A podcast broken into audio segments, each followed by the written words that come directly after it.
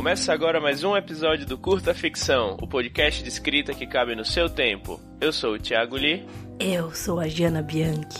Eu sou a Paola Siviero. E esse é o episódio número 69. E a gente não podia deixar de passar essa oportunidade para falar de isso mesmo que você está pensando: sexo na escrita e na ficção.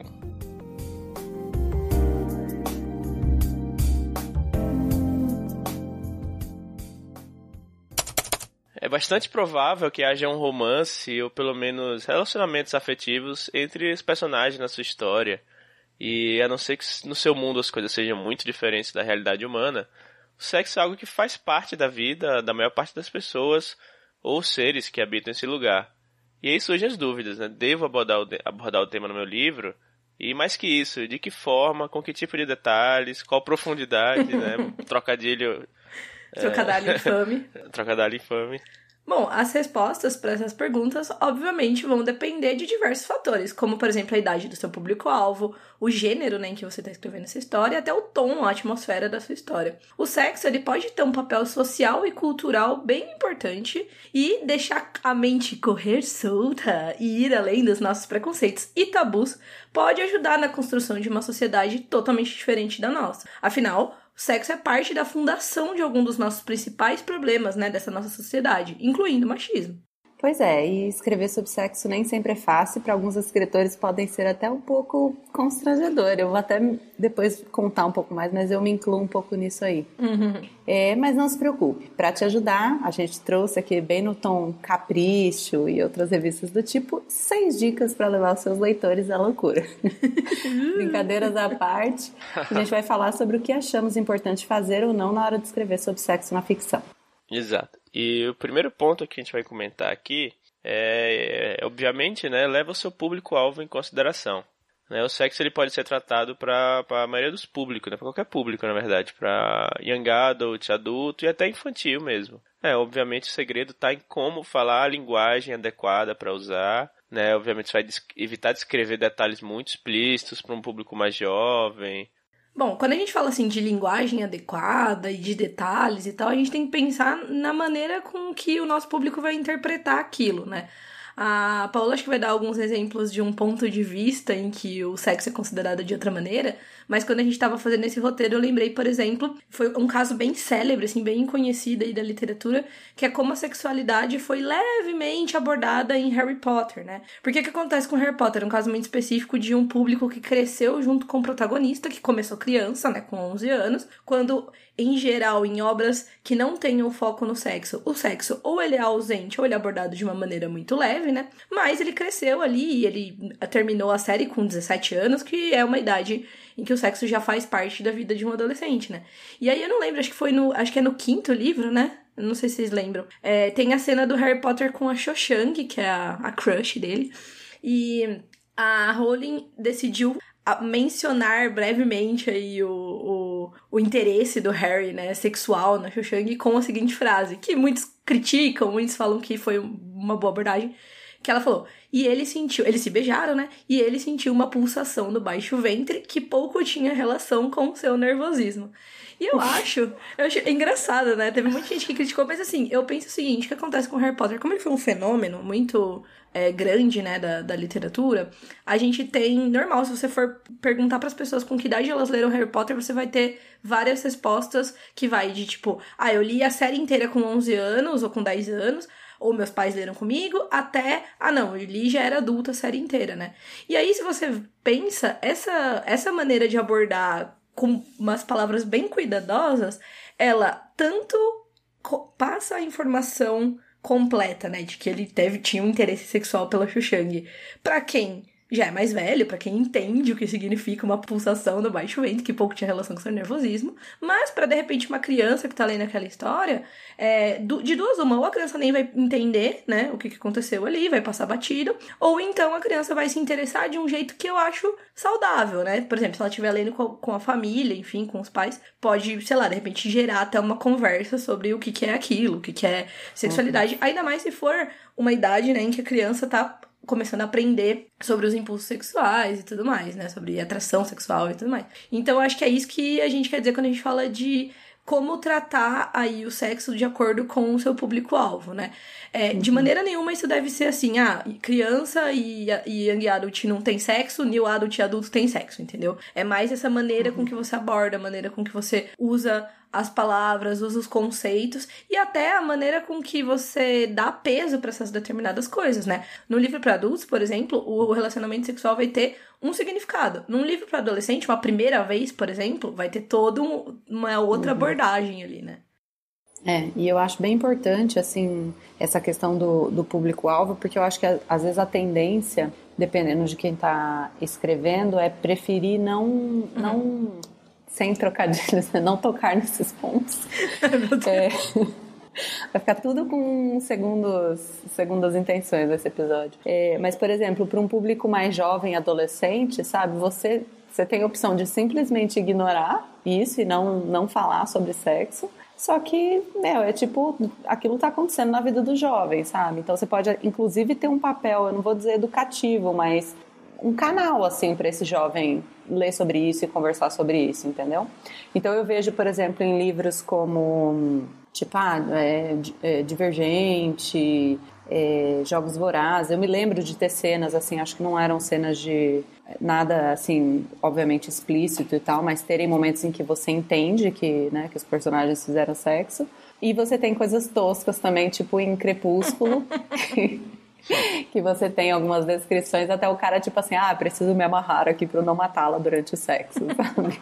E quando a gente fala também, né, que você falou agora sobre o importante é como tratar, quando a gente fala que sexo ele, ele pode ser tratado para qualquer público, é, a gente fala qualquer público, mas a gente não, obviamente, a gente não, não quer dizer que, ah, então beleza, vamos botar livro de criança de 5 anos, vamos enfiar sexo lá. a Damares é, vai vir aqui é, fechar é, o ficção.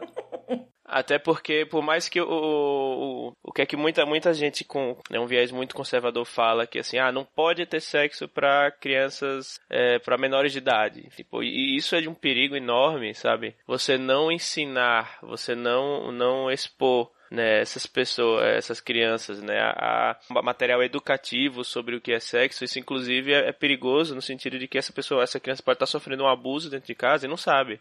Uhum, né? Com certeza. Então, tanto no, no, A gente está falando da ficção aqui, mas tanto de, é, do papel educativo, né? Com educação sexual, nas escolas, enfim. É, até é, é, expor a, a, a situa as situações na ficção, como a, a Jana falou de Harry Potter, né, do, da pulsação do baixo ventre, às vezes, a, às vezes o adolescente, o pré-adolescente, ele, ele, ele se identifica uhum. com, essa, com essa cena porque ele ele sente, às vezes ele não sabe nem o que é, às vezes ele, ele, tem uma, ele tem uma ereção, e se ele nunca ouviu falar na escola sobre o que é uma ereção, como é que ele vai saber o, o que é isso, sabe? Se, se ele pode estar sentindo vergonha do que ele está sentindo, enfim. Uhum. Né? Então não vamos cair no. No, no, no conservadorismo. Nesse, isso, nesse, é, nesse conservadorismo burro aí, nesse perigo Exato. aí que é você fingir simplesmente que existe, né? fingir que não existe, isso.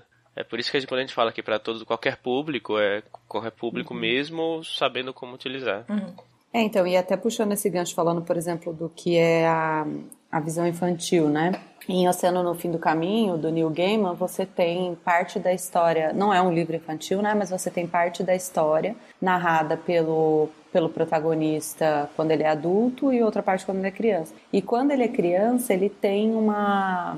Ele vê lá aquele monstro que veio, que, né, que tomou uma forma ali de, um, de uma babá, eu acho ele vê esse, esse, essa mulher, né, tendo um, um, uma relação com o pai dele, só que ele não sabe o que, que é. Eu acho que ele deve ter nove anos, assim. Não, ele é enfim. menor, ele tem tipo seis anos no livro. É, é verdade. Ele é criancinha mesmo. Mais inocente, né? Uhum. E aí ele não sabe o que está acontecendo, mas ele descreve meio, ah, eu vi ela e meu pai fazendo umas caras estranhas, né? Então ele, ele tem aquela descrição numa forma mais inocente, mas que você como adulto sabe do que ele está falando.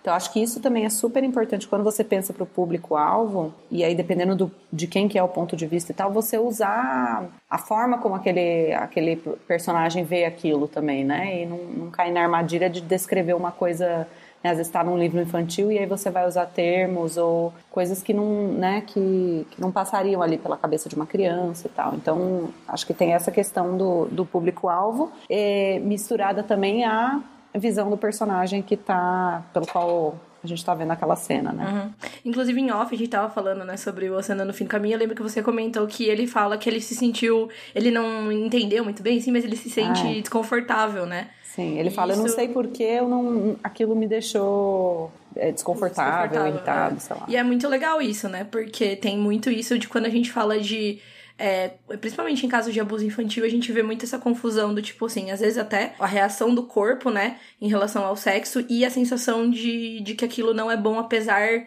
do prazer, e isso rola uma confusão muito grande. Então é importante também, às vezes, falar sobre isso e ler sobre isso, né? Embora, cl claro, no caso do Oceano no Fim do Caminho, seja literatura adulta, né? É outra uhum. questão, mas eu acho importante falar sobre isso. E aí, a nossa segunda dica para enlouquecer o seu leitor, brincadeira, é, é principalmente, né, quando a gente fala aqui de uma galera que escreve fantasia e ficção científica, é pensar, uh, refletir, né, bem sobre o papel do sexo na sua história, considerando tanto o gênero literário como o relacionamento entre os personagens, né. Então, por exemplo, a gente fala de livros hot, livros eróticos, obviamente o sexo é um elemento central.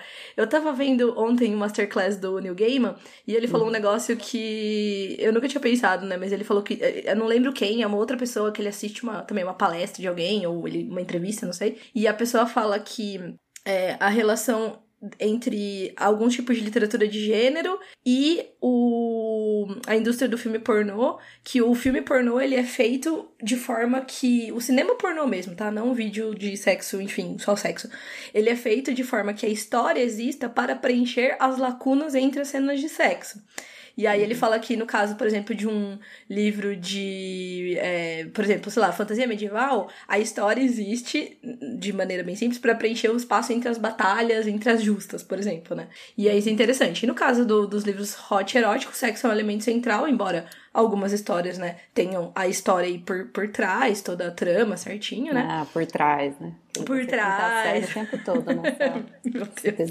Vai ser péssimo. Gente, perdoem as piadas de tiozão, tá? Vai acontecer. É normal. É, quando a gente vai pra ficção especulativa, porém, o sexo ele pode ter um elemento que. Ele pode ser um elemento que não é central, mas ele pode ser usado para refletir sobre papéis de gênero, estrutura social, até de discriminação. A gente pode abordar alguns tabus, sempre de maneira análoga, vai, vamos dizer assim, usando analogias, usando relações de coisas que existem no nosso mundo com o mundo que a gente criou. É, o, um dos nossos tópicos aqui, a gente vai falar um pouco sobre isso, sobre tabu e tal, mas é importante pensar nisso. Não necessariamente pensar assim, ah, na minha sociedade vai ter um dos gêneros que ele é submisso sexualmente. Meu, não, você não precisa disso, a gente vai até falar melhor depois. Mas é legal que você pense, né, que o sexo, sim, estabelece relações de poder entre os diferentes grupos de uma sociedade. O sexo, sim, pode ser usado como uma forma de opressão. O sexo, sim, pode ser usado como uma forma de ritualística até, né? A gente tem bastante coisa na fantasia. Por exemplo, se você for para a história do Rei Arthur, por exemplo, né? O sexo tem um papel ritualístico muito forte, né? Um papel de nessa, desse lance do, do ritual, do gamo rei e tudo mais. Então é bem interessante levar isso em consideração, né? E o sexo ele também pode ser bastante relevante pro plot, pra construção do personagem, é, para você entender melhor o personagem, sabendo não, não só das preferências sexuais dele e tal, mas da maneira com que ele se relaciona com o sexo, ele se relaciona com outras pessoas de maneira sexual, né? Dois exemplos que me vêm à mente muito rápido. Um é o Tropical Sol da Liberdade, da Ana Maria Machado, que eu li no, no finzinho do ano passado, que é um livro que ele, o sexo não é um elemento central, é um livro adulto dela, né? Embora ela seja bem conhecida pela literatura infantil. É um livro que se passa depois da ditadura, uma, uma mulher que sofreu nas mãos da ditadura e tudo mais, uma, uma jornalista. E ela usa o sexo para Não tem cenas de sexo um, explícita entre ela e outros personagens e tal, mas ela usa o sexo de um jeito muito empoderador por ser uma mulher, sabe, assim? Então, por exemplo, ela usa, até ela usa algumas metáforas um pouco é, espirituais, assim, né? Então ela diz, por exemplo, que ela tava na praia e aí ela tava deitada na praia tomando sol e o sol esquentando, ela tava com um biquíni preto e ela sentiu o sol esquentando e nananã, e ela pensa como como aí ela entra até numa, num lance um pouco de maternidade, como uma mulher que, que gera os frutos, e ela até usa uma expressão muito legal que ela usa a a, mátria em vez de a pátria, no, no caso de um país, né? Ele, ela fala que o Brasil é uma mátria. E é, tipo, super legal, assim, a maneira com que ela vai usando isso. Ela, ela relembra, tá, essa cena, tal. Ela até fala depois que ela transou com o namorado dela e tudo mais nesse dia na praia. Mas é de um jeito super super profundo, assim, e traz bastante coisa da personagem, né? E aí, outro exemplo que eu pensei aqui foi o livro que eu acabei de ler, que a gente recebeu pela parceria da Companhia das Letras aqui com Curta Ficção, que é Uma Mulher do Escuro, o livro novo do Rafael Montes. E nele a gente tem, sem muitos spoilers, trechos do diário de um uh, cara que cometeu um assassinato muito brutal e tudo mais. E aí, quando a gente lê o diário, ele é adolescente, sei lá, 13 anos, e ele fala bastante disso, assim, que o que o Lee comentou, que ele tem ereção, mas ele não sabe o que é aquilo, e aí ele tem vergonha de falar com o pai dele, mas aí ele fala com os amigos da escola e os amigos da escola zoam ele, e aí você vê muito isso, o trabalho dessa, da masculinidade tóxica, sabe? Como isso foi transformando esse personagem, é, até a falta de conhecimento tal, e a falta de possibilidades de se abrir sobre isso, e como isso fez com que ele se tornasse uma pessoa é, violenta e uma pessoa amarga, uma pessoa com bastante problema tal, né? Então é bem legal. É, e nessa questão de refletir sobre o papel do, do sexo dentro da, daquela história em específica, é, em específico, eu acho que tem o cuidado de não. Porque eu acho que assim, toda cena que a gente põe numa, numa história, ela deve ter uma função, né? Uhum.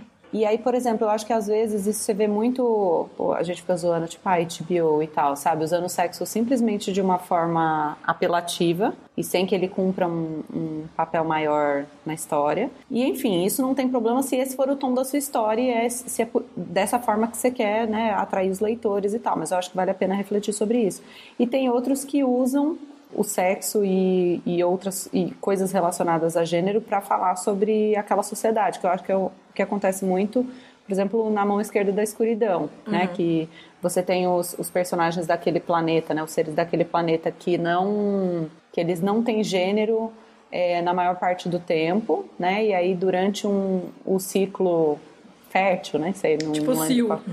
É, acho que até fala, eles falam, acho que até usa é, essa expressão. Eles assumem, né, ali eles, é, o corpo vem à tona ali os, os órgãos sexuais. E aí é engraçado porque o protagonista ele é exatamente julgado pelo fato de que ele tem os órgãos sexuais o tempo todo, sabe? Então ele é considerado o safadão, tipo, pervertido, uhum. porque ele não tem só aquele, aquele período ali do mês que é o cio dele, em que ele, né? Uma, Expressa então, o gênero, né?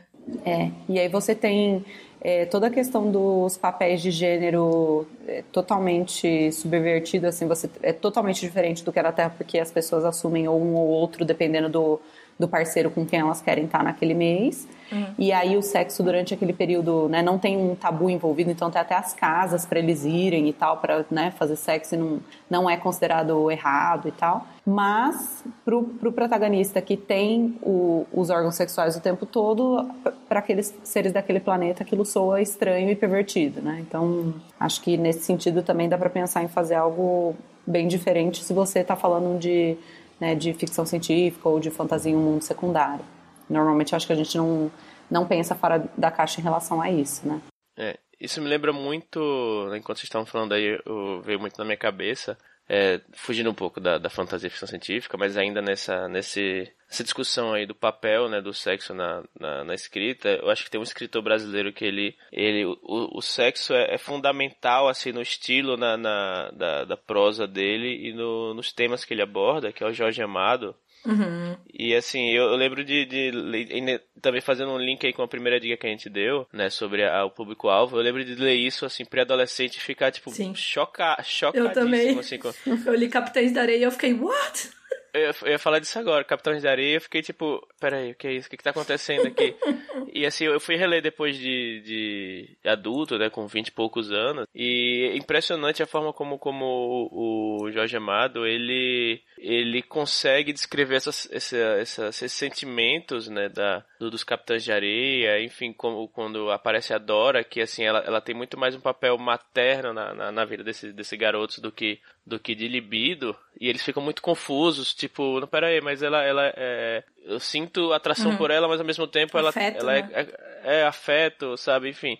E esse, essa, esse turbilhão de sentimentos aí, de, de sensações. E assim, é muito natural na, na literatura de Jorge Amado, no sentido que é, uma, é a realidade que, que aqueles garotos vivem, enfim, hum. não, não, só, não só nesse, né, nesse livro, mas assim, Jorge Amado, a, a, os livros dele são todo, todo repletos, né, de, de sexo, desde, desde Tieta, enfim. Uhum. Eu acho, eu acho que é, é, é uma, uma característica que ele adotou para si próprio, né, porque fazia muito sentido nas histórias dele. Não, não seria o, me, o meu. Como é que fala?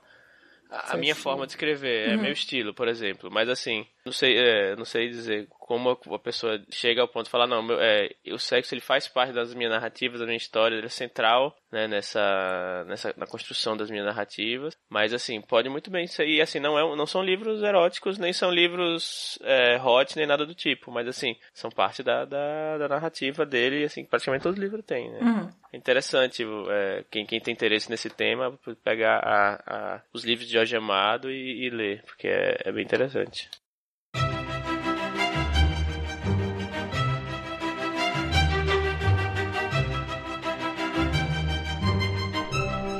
E aí na nossa sessão de indicações de livros, a gente vai dar uma roubadinha aqui hoje. E eu vou falar dos livros do Eric Novello, que a gente já mencionou, já recebeu duas vezes aqui no Curta Ficção. A gente pode deixar os episódios com ele aqui. É, nos livros do Eric, de uma maneira diferente, mas assim como no, nos livros do Jorge Amado e nos livros, por exemplo, do Nelson Rodrigues, também tem outra abordagem, mas também o sexo também é um elemento central. O sexo faz parte aí da história, da trama, da construção dos personagens, dos problemas sociais abordados. Então, vou mencionar aqui os três livros aí mais conhecidos do Eric, todos que têm esse, essa importância aí, né, que dão essa importância pro sexo. Exorcismos, Amores e uma Dose de Blues. Tem inclusive uma cena, não vou dar spoiler aqui, mas uma cena que é muito comentada, quem conhece, quem lê fantasia e ficção científica brasileira, por ser uma cena muito legal. É, Ninguém Nasce Herói, que a gente vê uma abordagem de diferentes orientações sexuais e de um jeito muito legal. Então a gente tem um personagem que é assexual, por exemplo, ou que você compreende ali pela história que ele é sexual e ele lida muito bem com isso. É, e tem o Neon Azul também, né? O Neon Azul a gente. Ele se passa no Neon Azul, que é um bar, um, tipo um barzinho, assim, uma, uma boate, assim. E aí, pelo próprio, pelo próprio ambiente ali onde os personagens estão, a gente tem muito isso, né? Muito o lance de é, algumas pessoas que. Alguns personagens. Alguma personagem, algumas personagens são prostitutas, garotos de programa, pessoas que frequentam ali à noite, né? Carioca. Então o sexo ele é abordado de um jeito muito legal, mas com muita competência, assim, muito cuidado e muito carinho tal. É, então é bem legal. recomendo todos os livros do Eric por várias razões, mas para quem quiser também ler um pouco sobre como incluir aí o sexo de um jeito muito legal dentro da, da especulativa, os livros do Eric são uma é, dica legal. E aí eu queria aproveitar, puxar o, o, gancho ali das duas primeiras dicas que a gente comentou, para falar da terceira dica, que é, que, é, que é a seguinte: escolher os detalhes e as palavras certas para descrever a cena, né? Então, dependendo do, do objetivo que você tem com, com o sexo dentro da sua história e o público-alvo. Então, a primeira coisa é é, de repente mais baseado no público-alvo, qual que é o tipo de detalhe que você quer mostrar e descrever. Então, como a Jana comentou, no livro Hot, é, onde o sexo é central para a trama, você vai querer mostrar o máximo de detalhes, né? É, é, um, é parte do objetivo né, da história para outros gêneros literários, e aí eu acho muito engraçado, eu até preciso ler assim um pouco de livros hot, não tenho hábito assim, porque eu fico imaginando quais são as palavras que são escolhidas. porque eu acho particularmente difícil assim, é, eu acho que na, nas minhas histórias, assim, talvez na, no conto da Trasgo, é, tem uma cena de, de sexo, mas que acho que eu mostro muito mais ali um pouco das preliminares do que a cena, do que o, o sexo em si, mas foi difícil para mim escolher as palavras, assim. E aí eu me lembro, eu sempre comento isso com a Jana, assim, quando eu tava lendo Lobo de Rua, e aí em Lobo de Rua ela fala, chega um momento que ela fala, né, no, no, eu não lembro se é, eu acho que é do Raul especificamente, em que ele fala e tal, que ele, né, tem uma ereção, e eu fiquei meio, nossa, se eu fosse escrever um livro, eu senti muita dificuldade de escrever, ah, ele tem uma ereção, porque eu vou ficar pensando, ai, minha mãe vai ler meu livro aqui, tem que, ai, ele tem uma ereção. ai, meu Deus. E que é uma coisa totalmente besta, porque eu fico pensando, eu sou zero, tipo, puritana para conversar sobre isso e tal, inclusive com os meus pais, mas é estranho para mim colocar no papel, sabe? Então eu acho que devem ter outros escritores que às vezes têm um pouco dessa dificuldade também. E eu acho que uma dica assim para para conseguir sair um pouco desse bloqueio assim na hora você decidiu que você quer escrever uma cena de sexo e você está se sentindo constrangido ou com vergonha das palavras que você está colocando ali. Eu acho que uma dica é não pensar tanto nos leitores, tipo assim, falar, ah, eu vou escrever do jeito que eu quero, depois eu reviso, sabe? para ver se, uhum. tipo, depois eu escolho melhor as palavras, eu vou colocar as palavras que são mais naturais para mim e depois eu volto e mudo. Porque daí talvez, ah, já tá no papel, vai ser menos problemático depois você continuar com aquilo. E pense muito menos ainda na sua mãe ou nos seus pais, pensar, ah, é alguém que conhece o cara do meu trabalho Sabe? Eu tinha umas coisas meio assim, ah, os caras do meu chefe, vai ler, ah lá, ó, o cara com mereceu, sabe? tipo, totalmente quinta série. Então, evitar, tentar evitar de se censurar, pelo menos no primeiro rascunho, assim, tipo, deixar as palavras naturais, escrever, se você se sentir ligeiramente né, constrangido, falar, deixa, depois eu mudo, entendeu? E, e enfim, eu acho que, né, como a gente falou, para um gênero infantil as palavras vão ser diferentes, né, para um gênero mais adulto, ou dependendo do tom da história, você vai né, poder descrever com mais detalhes. Eu acho que fantasia. E aí eu nem sei se isso é. Talvez isso até em algum nível seja um pouco problemático, mas eu acho que em fantasia o sexo é muito presente também, né? Então eu acho que dependendo do papel que o, que o sexo tem naquela história, isso pode ser problemático ou não. O fato de simplesmente ter, não, né? Não, não é problemático por si só. É, mas eu acho que daí é um pouco mais, é, mais tranquilo, né, para descrever em mais detalhes, enfim. É, quando você falou de linguagem, eu falar bem rápido, que acho que não é a nossa foco aqui, né? Mas eu lembrei de. Uma vez estava lendo, já vi vários, vários momentos isso, como é difícil você escolher algumas palavras específicas para falar de partes do corpo, enfim, de ações ali em cenas de sexo em português. Em inglês parece que existe um range maior de variações de algumas palavras. Esses dias no Twitter eu vi a Carol Cristo, que ela é editora, ela é autora também, falando que ela estava fazendo uma preparação de texto de um livro hot, e aí ela perguntou assim: e aí, gente, eu uso bunda ou eu uso traseiro? E aí eu até comentei, falei, mano, traseiro para mim é muito Quem bobo. Fala? É, não, não, mas assim, eu até entendi a pergunta dela, não era. Não, não achei é, descabida a pergunta. Mas é muito engraçado, porque assim, é, traseiro é uma amenizada, dá uma amenizada em bunda, por assim dizer. Mas o traseiro, ele parece um filme de sessão da tarde, sabe? Uhum. E aí, se uhum. você tá falando de um filme hot, de um livro hot, olha como você pode destruir o clima, a cena, a seriedade de uma cena de sexo, enfim, se for o, o propósito, que eu imagino que é no livro hot, usando assim, ele desceu a, a, mão pelo meu traseiro, sabe? Tipo, em, em vez de eu... descer, ele desceu a mão pela minha bunda. Agora, se você usar, ele desceu a mão pelo meu bumbum, dependendo da cena, isso pode fazer parte ali do, do contexto, ah, é. né? E aí, eu tava. Eu lembrei que eu vi em outro lugar falando como as a graduação para falar de pênis em português são muito, tipo, extremas, assim, né? Então, ou você tem piu-piu, que é, tipo, infantil, ou você tem pinto-pênis, que é, tipo, é, como se fosse um científico uma neutro aula ali. de educação sexual. Exato, uma aula de educação. Ou você tem pau, caralho! As palavras, tipo, que são super, tem uma carga super, né, grande, assim. Então, acho interessante uhum. isso. Não, e eu acho muito engraçado quando eles usam, tipo, metáforas, assim, sabe? Ou palavras que não existem. Tô tentando lembrar de uma aqui, mas. Tipo, tipo assim, o sabe? manche ah, do avião aparelho, dele. Sei lá. Ou então a gente tá dentro do carro, sabe? Ela trocou a marcha, coisa assim.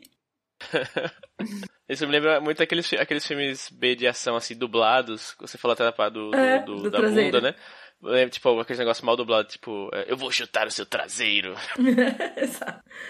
Nunca é fácil. Eu acho que assim, a Nunca gente é tá tentando dar umas dicas aqui, mas sempre vai ser difícil escolher as palavras certas para dar o tom certo, né? Uhum. Acho que esse é o segredo. Tipo, se você quer criar uma coisa mais sensual mesmo, tipo, é uhum. é foda você escolher palavras que não é vão foda. em algum momento soar engraçadas ou, entendeu? Ou, ou, tipo, exageradas, enfim eu, eu fui no meu, no meu, no meu no Homem Vazio, eu fui incluir uma cena de, de sexo e eu, eu fiquei um bom tempo escrevendo, reescrevendo. Eu, eu realmente, caraca, eu nunca escrevi antes, eu não sabia nem como fazer. e aí eu resolvi, ela, a cena começa, tipo, a personagem tá ofegante assim e vai, e vai na cozinha buscar um copo d'água. Tipo, ela veste um, uma camisola, alguma coisa assim, e pergunta pra, pra outra pessoa que tá no, na, na cama: Você quer, quer alguma coisa da cozinha? Foi bom Pronto, pra já, você. Já, é, Foi é bom pra você acende assim, cigarro. É, é, eu tô até com o livro aqui, vou até vou, vou até Procurei. só pra ver, só pra Vamos ver a habilidade ver. do Lee com as palavras aí. E né? narrar. Quero ver o tom aí. Uau. Tem que fazer uma voz sexy, Lee. aqui. Fiquei sentada na beira da cama por um momento, esperando meu corpo se acalmar. Assim que eu recuperei a força nas pernas, limpei o suor da testa, pus uma camisola e me levantei. Vou pegar um copo d'água, quer alguma coisa? Alice olhava para o teto como se admirasse as estrelas, enquanto esperava o efeito do álcool se dissipar. Não, obrigada, respondeu sem virar o rosto. Se não fosse pelo momento que tínhamos acabado de compartilhar, podia jurar que ela estava me tratando com indiferença. Parando para pensar, não chegamos a trocar nem dez frases a noite inteira. Alice, de longos cabelos despenteados e bochechas rosadas, deitada na minha cama, era tão enigmática quanto a Alice extravagante que entrava todos os sábados pela porta da frente do labirinto. É, tipo, a cena começa já, tipo... Já no after. É, já no after. Já no, tipo, acende o cigarro. Bom, vou então passar para o próximo ponto, que é passe sua história por leitores beta e leitores sensíveis. Uhum. Principalmente se você está descrevendo cenas né, é, de pessoas e grupos representados do quais você não faz parte, né, é, cenas que naturalmente prendem atenção, né, os betas podem te ajudar a encontrar detalhes que não pareçam reais ou que possam até parecer ofensivos. Eu me lembrei aqui de um, de um, de um livro que eu li há muito tempo, chama Shantaran, que é um, um livro sobre um, um, cara que é um ladrão que, que tá preso na Índia, alguma coisa assim. E aí tem uma. Livro, eu não lembro muita coisa do livro porque ele é enorme, assim, enfim. Mas eu lembro de, um, de uma cena de sexo que o, o, o cara é, tem uma, um comentário que é. Ela me cavalgou como uma carruagem de fogo. Eu lembro que eu fiquei assim, tipo, tentando. É imaginar, sabe? Onde vai o fogo aqui? Peraí. Cavalgar, beleza. Agora, carruagem, calma aí. Que cavalgar uhum. um cavalo é uma coisa, cavalgar uma carruagem é outro negócio. É. De fogo. E o fogo? De, de fogo. É, cadê o fogo?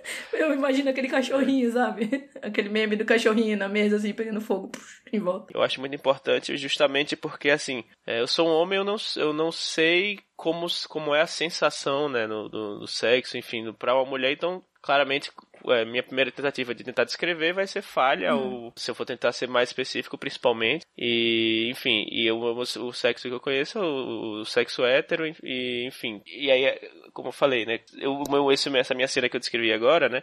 É um sexo lésbico, então eu já, já resolvi isso não descrevendo, porque eu sabia que, eu, que podia cair em várias armadilhas, enfim, ficar um negócio não muito legal, então eu falei, tá, na, descrever a cena não é, não é importante para o livro, então vou passar para o. Não vou descrever a cena, vou passar para o, o que importa, que é a discussão entre elas né, depois. É, uma coisa que eu acho legal de pensar, sem, sempre ter em mente, é que a gente tem é, o imaginário né, do sexo, ele é muito pautado, infelizmente, pelo, pela indústria do cinema pornô. E isso muitas vezes cria estereótipos e cria é, até hum, fetiches, né? Então, por exemplo, o caso do sexo lésbico é um caso que é extremamente fetichizado, né? Então, até em filmes da, do próprio. Não do cinema pornô, né? Do, do cinema normal, assim. É, a gente tem, por exemplo, Azul é a cor mais quente. Ele é um filme que tem um, um casal é, lésbico como protagonistas. E ele é muito criticado pela maneira como o sexo é abordado. Porque ele é abordado de uma forma que é claramente fetichizada, de uma forma que não é realista, mas o problema não é nem.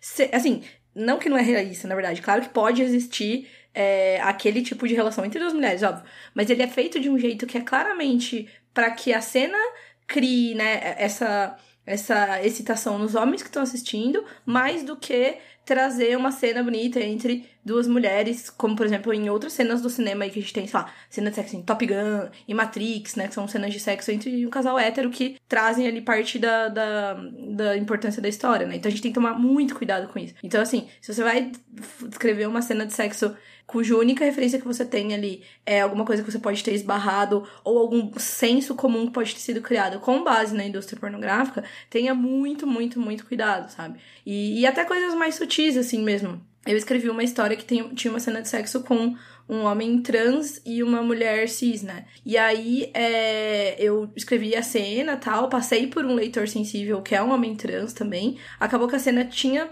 Nem, né, nem precisou fazer grandes mudanças na cena, mas, por exemplo, uma das coisas que ele apontou, que ele achou interessante, é que é um homem trans que tinha feito a cirurgia de remoção das mamas, então ele tinha cicatriz. E aí a personagem não sabia que essa pessoa era um, um homem trans, quando eles é, vão é, transar tal, ela descobre, e aí ela vê as cicatrizes, mas ela logo foca em outra coisa. Ela vê as tatuagens dele, ela fala das tatuagens dele, ela fala do jeito com que o, ele tava olhando para ela e tudo mais. Então, assim, você desvia de uma coisa que pode ser uma representação desconfortável para ser um homem trans for ler, entendeu? Então, acho que isso é, são coisas que talvez sejam até mais sutis, mas que são importantes também de ser abordadas, né? É, então, eu também, eu tenho, nesse conto que eu escrevi para, que está publicado na Trasgo, é, tem um romance gay, né, entre dois homens, e aí eu me lembro que na época, eu, vou te falar que foi assim, era, foi bem no início, assim, que eu comecei a escrever, mas eu, eu tinha um amigo que me ajudou muito, assim, que eu acabei, né, sem saber que o nome disso era leitura sensível, ele acabou me dando, né, vários toques, assim, ele não era escritor, mas ele leu, revisou e me deu vários toques, e assim, tinham muitas coisas errada, sabe? Em algum momento ele falou: olha, você está tentando descrever o que você está tentando descrever, parece que você está tentando adaptar, tipo assim, é, deixar um dos caras fazendo o papel da mulher, entendeu? Tentando afeminar demais e, tipo, na verdade são dois generais. Então ele falou: para mim não soa natural e tal. E aí, a partir disso, eu fui mudando, assim, ele me ajudou pra caramba mesmo. Eu pensei em ler aqui um trechinho que eu achei, ó, que é de uma, dessa cena, que seria a cena de, de quase sexo aqui, do pré-sexo. Firenze puxou minha túnica para cima e eu fiz o mesmo com a dele. Nossos corpos, tão diferentes, pareciam feitos um para o outro. Corri minhas mãos pelos músculos fortes de seu peito e abdômen e ele soltou um gemido gutural. O desejo estampado nos olhos de carvão incandescente queimaram o último fio que me prendia à realidade. Era como flutuar no abismo da insanidade. Firenze me jogou no chão e eu o puxei para cima de mim. Não era possível haver delicadeza entre dois homens de guerra. Fiquei preso entre duas rochas. O chão estava gelado e o seu corpo fervendo. Não tinha escapatória e tampouco queria escapar. Ele grudou seus lábios nos meus, deixando-me de novo sem ar. Então me soltou para passar a língua quente em meu pescoço, depois em meu peitoral, em minha barriga, e aí tem reticências. Nessas poucas horas duvidei que ainda fosse do povo do ar. Estava totalmente consumido pelo fogo. Então, tipo, eu, eu não quis fazer uma coisa super explícita, mas eu queria deixar várias coisas subentendidas. E, por exemplo, essa frase de tipo, ah, não poderia haver delicadeza entre dois homens de guerra, foi uma coisa que eu peguei dele, sabe? Ele falou, pô, o cara é um general e ele tá aí todo delicadinho e não sei o que, está tentando, tipo, fazer ele mais parecer uma mulher, sabe? Então, para mim, por exemplo, foi o que fez mais diferença realmente foi passar, porque é exatamente o que a Jana falou, sabe? Eu tinha, tipo, são coisas que ou eu tinha referências de filmes, ou de preconceitos, ou de, tipo, coisas que eu imaginei na minha cabeça, mas como não é um, né, são dois homens gays, não, né, não faz parte de nenhum desses grupos, então eu precisava de alguém realmente para me guiar e me dizer o que estava ofensivo, o que estava parecendo errado, o que, que não estava natural. E acho que é a melhor, acho que a gente não tem que deixar de escrever por não fazer parte de alguma minoria, mas acho que quando a gente se propõe a escrever, a gente tem que ter o cuidado realmente, passar por leitura sensível. E acho que sexo, né, como a Jana comentou ainda, é uma coisa mais delicada, porque eu acho que é a fonte de boa parte dos nossos preconceitos, assim, a gente tem que tomar muito cuidado para não é, continuar repassando esses estereótipos. Ah, tá. Só um detalhe que eu lembrei agora, pra, só para exemplificar um, um, errinho que a gente pode cometer, né? E isso vem, eu, é, um grande amigo meu aqui que, é o, que já apareceu aqui no, no, curta ficção, que é o Thiago Devec, no livro dele lá, o Limbo, que é o primeiro livro, que é um livro que eu adoro, eu acho muito bom. A gente chegou uma vez conversando com um, outro amigo nosso que é um, um homem trans, né? Tem um personagem no, no, limbo lá que eu não vou, não vou dar, dizer especificamente, mas que a gente acha que é um, uma coisa, no final você mais na frente você vê que na verdade é uma mulher e ele fala, né, tipo, se não me engano, o personagem ele tipo tá tirando a roupa, alguma coisa assim, ou tá se despindo. E aí ele tira o as faixas nos seios, assim, né? Que ele fala, ah, eu nem, é, nem percebi que, tipo, não lembro, se eu não me engano, o personagem não, não, não, ele não, não tinha noção do, do, do, do, gênero dele, alguma coisa assim. Depois que ele percebe, ah, eu sou uma mulher, algo do tipo, não vou lembrar os detalhes. E aí ele tira as, as faixas nos seios e aí percebe, nossa, eu nem senti. E aí esse amigo, esse, esse amigo nosso que é, que é o homem trans, ele fala, cara, é, a pessoa que, que, que, que tá com os seios apertados, né, por uma faixa, uhum. alguma coisa, a coisa que você mais sente o, o tempo inteiro é os seios doendo. Então, assim, acho muito inverossímil o personagem não ter sentido esse tempo todo que estava com os seios apertados, sabe? E assim, foi um detalhe que assim não estragou a, experiência do livro, mas foi a primeira coisa que esse, esse amigo nosso notou. Falou, cara, isso aí não faz nenhum sentido, sabe? É um, um só para exemplificar um errinho que a gente pode cair. Os nossos dois próximos pontos são bem rapidinhos, são só uns lembretes, são dois lembretes aqui. O primeiro lembrete é, é que estupro não é sexo. Então, a gente já falou isso várias vezes, exaustão aqui no, no episódio de Game, no, sobre Game of Thrones, sobre é, leitura sensível, acho que a gente falou também sobre isso, enfim. É, não tente jamais sexualizar ou romantizar ou fetichizar o estupro. Porque estupro não é sexo. Estupro é uma violência que a, acaba tendo um, um, elemento sexual que a, a meio que agrava né, essa violência, talvez. E deve ser tratado com muito cuidado, com muito respeito é, você deve sim se questionar se uma cena de estupro é de fato necessária à história, muito cuidado para não criar uma cena de estupro que sirva a, a outros personagens em especial, mas mesmo se você for usar isso no arco do personagem, se questione se não há outra maneira, né, que você pode usar menos até preguiçosa para desenvolver aquele seu personagem.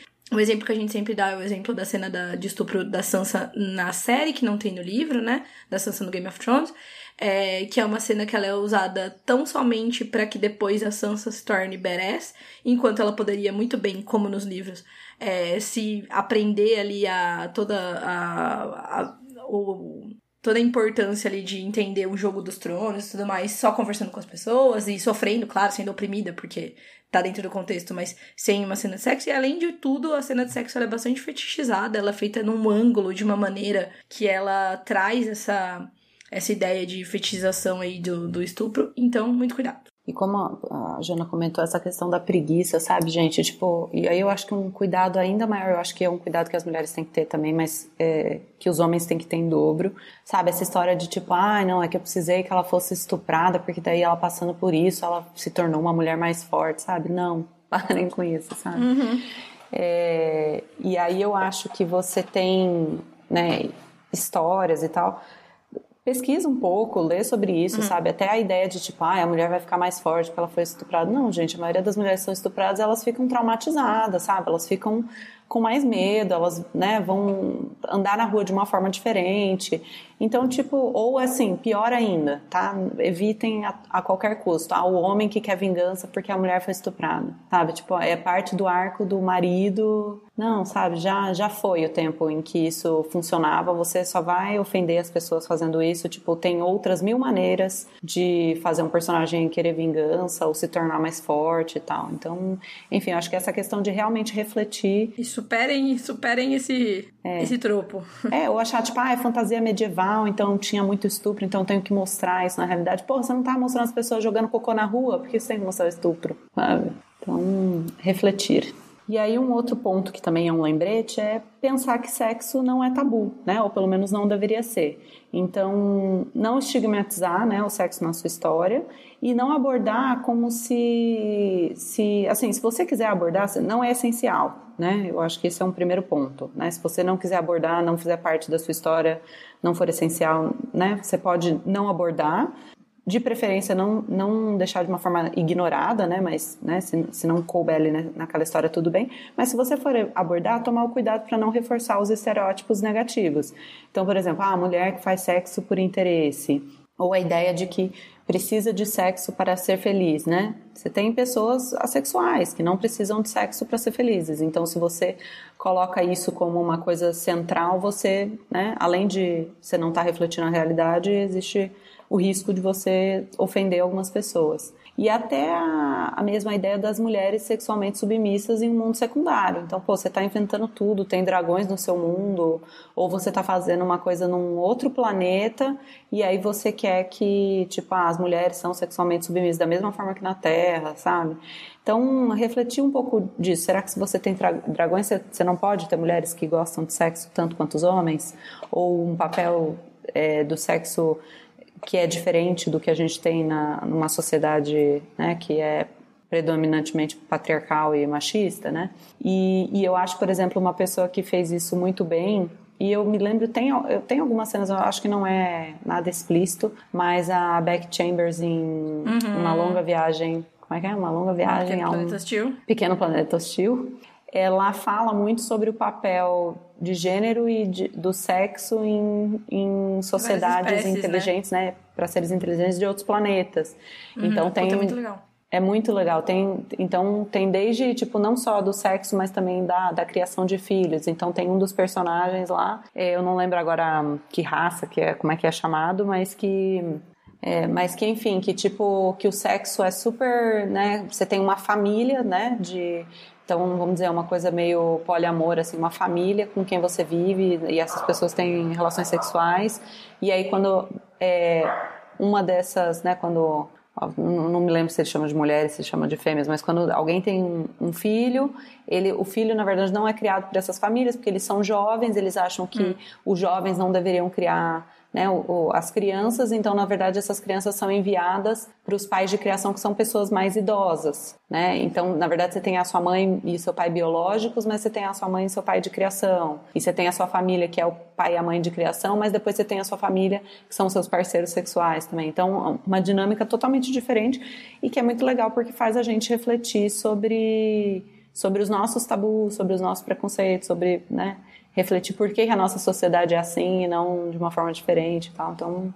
E é legal até de que eles têm muito essa relação de, tipo assim, o sexo para eles é, é, equivalente ao nosso afeto, né? Então, do uhum. mesmo jeito que você abraça um amigo próximo, que você deita no colo de um amigo próximo, por exemplo, é, até isso, e é engraçado, né, falar que isso, assim, isso é comum no Brasil, talvez não em algumas outras sociedades, tipo, algumas sociedades europeias, né, enfim. É, os Andriscos, eles têm isso com o sexo. Então, eles, tipo, transam com os amigos e super normal, não tem nenhum tabu. Tem também um personagem, uma outra raça, acho que são os Grooms, que é o cara que é o cozinheiro, que eles trocam também de sexo ao longo da vida. Então, de gênero, né? Eles nascem mulher, se não me engano, aí eles se reproduzem, aí eles viram macho, daí eles se reproduzem com outras fêmeas, depois eles viram fêmea de novo, tem, tem um rolê assim. É, e um outro exemplo que me vem à mente também muito legal e outro exemplo também legal é a quinta estação da N.K. Jemisin, que ela, o sexo ele é tratado sem tabu e sem esse estereótipo de, de ah, a mulher ela é mais submissa, a mulher ela é, não pode gostar de sexo, enfim.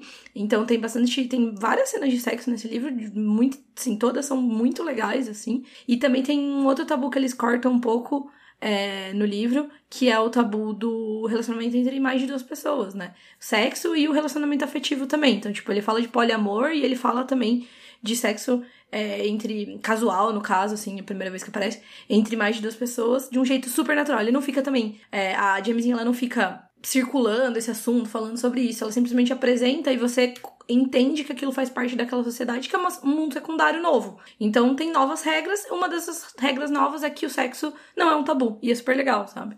Bom, com isso acho que chegamos ao fim do episódio. Chegamos lá. Chegamos lá no fim do episódio. é... Eu já terminei, já fiz tudo que eu tinha para fazer. Também. Tô é. satisfeita. uhum. Alguém quer um cigarro? Não, obrigada. e aí conta pra gente aí na caixa de comentários do post, nas redes sociais, né, as técnicas, as posições, não, desculpa, as técnicas que você usa para as técnicas que você usa para escrever cada uma das partes, né? Então comenta aí pra, pra gente não ficar sozinho aqui. Pode não, ser não deixa detalhes, a gente na, não deixa a gente na Isso, deixa é. em trechos não, aí. Uhum, não deixa a gente na mão. na mão. Ai, meu Deus. Ah, gente, isso não tava no roteiro, tá? A gente acho que merece a gente tá um reconhecimento por isso. A gente tá improvisando muito. É, bom, e se você curte aí nosso conteúdo, vocês sabem bem que tem três jeitos de apoiar a gente. Um deles é recomendando curta ficção para todo mundo aí. Outro jeito é avaliando o podcast nos seus agregadores de podcast, a gente tá em todos aí, inclusive no Spotify. Ou você pode apoiar nosso financiamento coletivo via Catarse Assinaturas. O link é catarse.me barra curta ficção ou no PicPay, né? A gente deixa aqui sempre o procedimentozinho pra você apoiar no PicPay no, na caixinha de, de, de, de, descrição do episódio. A gente vai deixar aí os links todos na descrição. Você pode apoiar a gente em troca de várias recompensas legais, pagando a partir de 5 reais por mês. E aí, você pode ajudar a gente a chegar na nossa quarta meta aí, que já tá quase nos 80%. E a gente já conseguiu coisas legais, né, com o dinheiro do financiamento coletivo. A gente comprou nosso uhum. gravador pra gente fazer algumas gravações em campo. Então a gente vai ter bastante conteúdo novo aí com essa possibilidade nova. A gente vai pra Flip com o dinheiro da, do financiamento também. Então, realmente o financiamento tá fazendo uma diferença de verdade, assim, no, no, nosso conteúdo aqui. Vocês vão notar. E aí a gente queria mandar um muito obrigado para todos os nossos apoiadores. Realmente vocês estão fazendo uma diferença enorme. E um agradecimento especial e nominal para os apoiadores do nível novela em diante. Então vou ler todos os nomes aqui. Tem que se preparar aqui, puxar é, o É, vou dar uma respirada, porque, uhum. nossa, ainda bem, são muitos apoiadores. Então, pessoal, muito obrigado para a J. Oliveira, Alessandra Silva Rocha, Ana Lúcia Merege, Ariel Aires, Beatriz dos Santos, Booksh Morning, Brena Gentil Rezende, Bruno Miller, Caio Henrique Amaro, Carlos Henrique de Magalhães, Camilo Abdanur, Carol Vidal, Carolina Freire Neves, Caroline Fronza, Conte Histórias, Daniel Renatini, Diana Passi, Diego Tonin, Ednei Pim, Fabiana Ferraz Nogueira, Fernanda Castro, Gabriel Mar, Ian Freiser Lima, Israel Pinho, Jonathan Marques, Karen Álvares, Kátia Chitini, Kianja Lee, Leonardo Álvares Franco, Leonardo Oliveira, Lucas Fogaça, Lucas Esgrigneiro, Luigi J. Lune Walker, Marcel Breton, Mariana Paixão, Mário Castro, Maiara Barros, Pacha Urbano, Paulo Vinícius dos Santos, Petrônio de Tilho Neto, Plutão Livres, Rafael D'Abruzzo, Rafael Dourado, Rafael Guimarães, Rafael Labate, Regiane Vinarski, Renan Bernardo, Renan Santos, Renan Gomes Barcelos, Rodrigo Basso, Rodrigo Fernandes, Rubem Maier, Samuel Muca, Santiago Santos, Stephanie Santana, Thaís Messora, Thales Freitas, Tiago Ambrósio, Tom Borges, Vinícius Caldas. Ufa, ficou até sem fôlego. então, muito obrigado, pessoal. Vocês não sabem como é, como a gente ama ter tantos nomes para ler. Então, vamos, vamos pro jabá? É, bom, meu, meu jabá aqui de, de, sempre é o Homem Vazio lá na Amazon, tanto o livro físico como o digital. E esse jabá foi muito curto. foi precoce? Foi precoce. Tudo bem. Ai, desculpa, agora eu entrei na, na, na pira aqui. Bom, meu jabá de sempre também, é, vocês podem entrar no meu site, que é janabianchi.com.br, ou no meu Twitter, que eu tô sempre bem ativa por lá, que é Jana P. Bianchi. E aí tem todas as informações sobre os meus livros, sobre os meus projetos. Mas aí fazendo um destaque pro Lobo de Rua, né? Que é o meu livro que tá disponível em todas as lojas de e-books. E a revista Mafagafo, que agora, quando esse episódio for ao ar, a gente já vai ter terminado, fechado as submissões para a terceira edição. A gente vai estar no momento aí de seleção. Logo vocês vão ouvir falar mais sobre a revista. É, queria deixar aqui um lembretinho para vocês assinarem a newsletter da Faísca, porque em julho, na primeira semana de julho, a gente já vai começar a enviar os textos que foram selecionados, né? Toda semana vocês vão receber um e-mail, quem assinar lá a newsletter, com três ficções relâmpago de até mil palavras ali. Então, aquela leiturinha rápida ali para você fazer entre, entre livros ou entre um momentinho que dá um, um tempinho. Então vocês, a gente vai deixar o link aqui para vocês assinarem a newsletter da Faísca, mas se vocês entrarem no site da Mafagafo, que é mafagaforevista.com.br, tem lá o link facinho lá para assinar a newsletter da Faísca. Ah, eu esqueci de falar, então me sigam também no Twitter, arroba Thiago Euli. Boa. Bom, e o meu é o Alto da Maga Josefa, que também está disponível é, em todas as lojas de book. E o meu Twitter é Paola Siviero, me sigam por lá. É, e é isso, meu também, meu jabá também é curto. É pequeno? É pequeno. É pequeno, mas, gente, o que importa né, não é o tamanho do jabá. Exato. É o quão efetivo ele é. Não é. Exato. Bom, esse foi mais um episódio do Curta Ficção, o podcast de escrita que cabe no seu tempo. Eu sou o Thiago Lee. Eu sou a Jana Bianchi. Eu sou a Paola Sibiero. E a gente volta com mais um episódio daqui a duas semanas. Tchau. Tchau, Tchau pessoal. Foi muito bom estar com vocês. foi bom pra vocês? Pra gente foi. Beijos.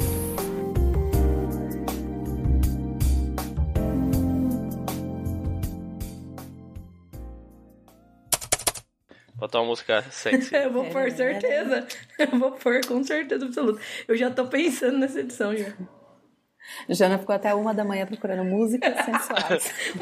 músicas sensuais sem, sem direitos autorais. Tipo. É. Aí você tá lá até uma é. da manhã e você querer, se sua mãe entra na, na no quarto e fala, e tá lá. filha, o que, que você tá fazendo? Ai, socorro. Não, mãe, não é o que você tá pensando. Não é nada do que eu tô pensando. É. Beleza. É isto. E aí, Li, já chegou lá? Hum, entendi. Já chegou lá? Cheguei lá. Olhe! Porra, não estraga minha piada. Ah, nossa, tô. Gente, não é, não é nem meio-dia de sábado ainda. É. O, o Li não está totalmente aqui conosco, ele está pensando em outras coisas. É, o Li está pensando nos boletos, está pensando no... mas está pensando é, no... Resultado da Copa Feminina de Futebol.